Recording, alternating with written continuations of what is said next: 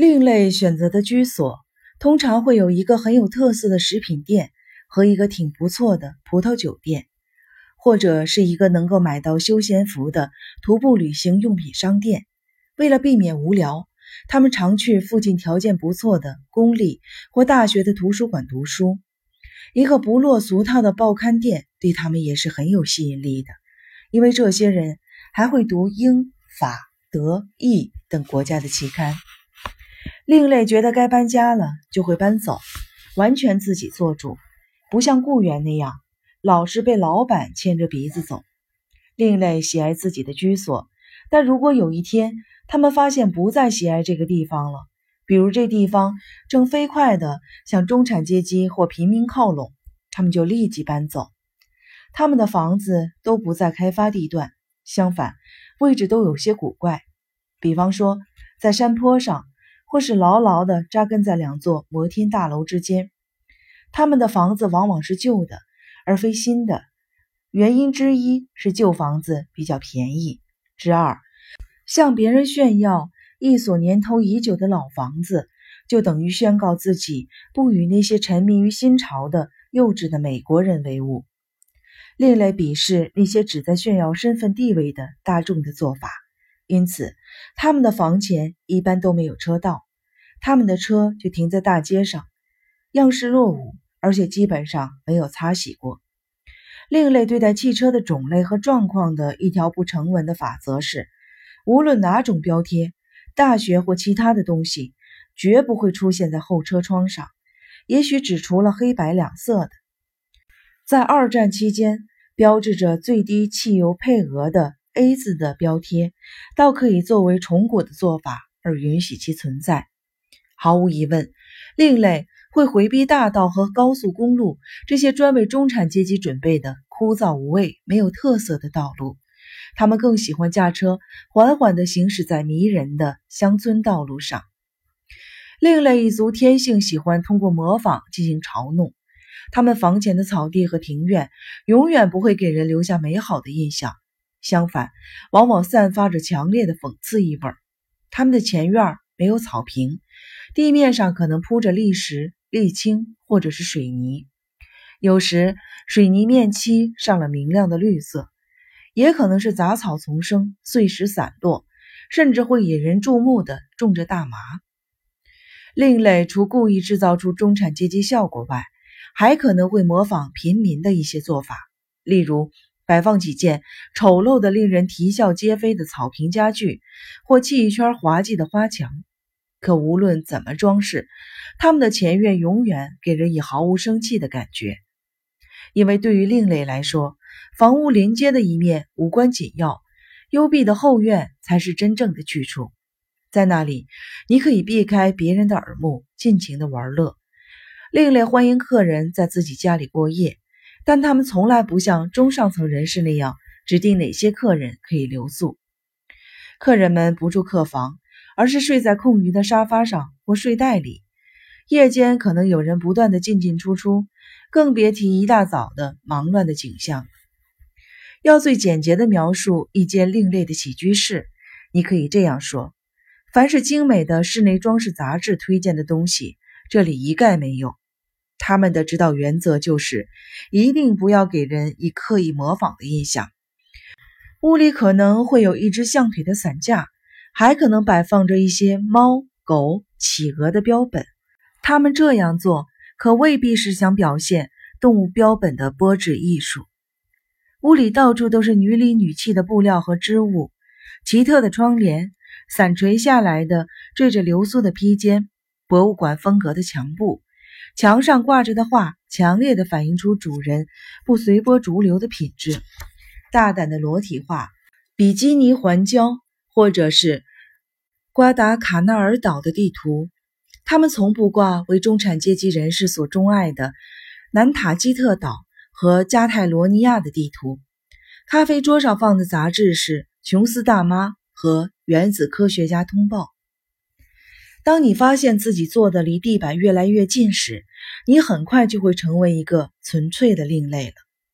一间完整意义上的另类起居室根本不会出现家具的腿，屋里任何一个表面坐坐着用的、吃饭用的、斜躺用的，距离地板的高度都不会超过十二英寸。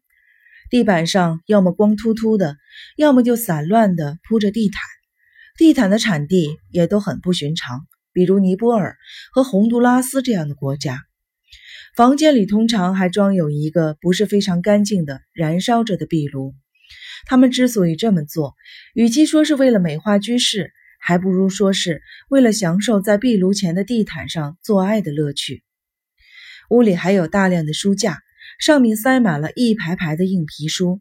大部分书籍的出版时期都远在二十世纪五十年代以前。另类经常看电视，但从来不看任何带有说教意味的节目。他们把国家教育电视台看成是对文化的一种威胁。另类的电视机上摆的是一只集市上常见的凸眼。他们喜欢看经典的老片子，比如《蜜月期》和《我爱露西》。他们喜欢体验第五十次观看《蜜月期》里杰基·格里森未来主厨那场戏，和《我爱露西》里露西狂热的高尔夫游戏时那种欣喜若狂的感觉。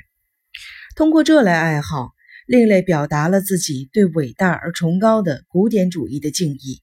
他们经常收看现场直播的节目，只为能一睹某些意外差错闹出来的笑话。足球比赛被搞得一团糟，公共演说手稿被一阵狂风吹散，总统、州长、议员、市长、高级神职人员在发表临时讲话过程中出现的失态的行为等等。另类们至今还念念不忘约翰·肯尼迪总统就职仪式上，狙击主教理查德·库辛祝祷时讲台失火的那一刻。站在台上的大人物们丝毫没有觉察到那一缕缕不祥的黑烟。在饮酒方面，另类饮酒不是为了炫耀地位或酒量，而是想拥有一种平静的醉酒的感觉。他们发现，喝伏特加和杜松子酒是达到这一目的的最佳途径。当然，有的另类也毫无节制地喝白葡萄酒。尽管另类喝的并不多，他们还是喜爱大量的购买便宜的酒，而且专门买虽然没有名气却品质优良的烈酒。他们这么做当然背叛了广告的上当受骗者，也就是中产阶级。在另类的住所，一家轮装的酒瓶随处可见。另类很少在固定的时间吃饭，他们只有在饥饿和适宜的时候才会产生吃饭的欲望。和上层人士一样，另类吃饭的时间偏迟，而不是偏早。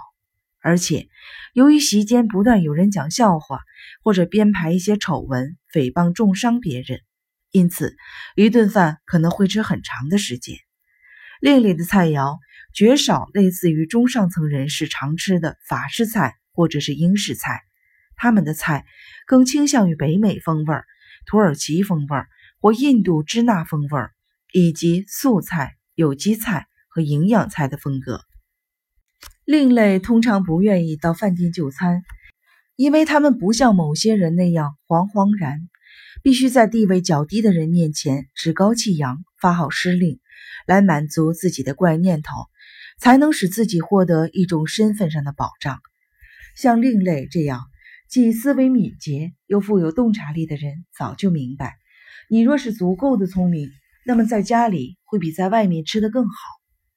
许多另类喜欢的食物，你可能一时半会儿搞不清楚到底是什么。比如说草药茶、柠檬伏特加、用石磨面粉烤制的食品等等。另类偶尔也会预先不给任何通知，就突然不再吃那些带有异国风味的食物，转而如痴如狂地迷上了地道的美国菜。除苹果派、火腿、热狗。汉堡包、红番椒和火鸡之外，什么都不吃。但无论另类的菜肴风格如何的变化，都不会脱离以下这两个特征：一、好吃；二、用不着称赞，因为好吃是理所当然的。除了偶尔喝的苏特恩白葡萄酒或者饭后的波酒，另类喝的酒通常是干红，但很好喝，而且从来无需就品质进行讨论。若想鉴别某次宴会是否为另类之间的宴会，在其他方面都难以分彼此的情况下，有一个办法可以让你稳操胜券，那就是无论主人准备了多少酒，来宾都会全部的喝掉，绝对不会有剩余，而且连主人最后也会傻了眼，就连家里的存酒也所剩不多了。另类天性见多识广，因此。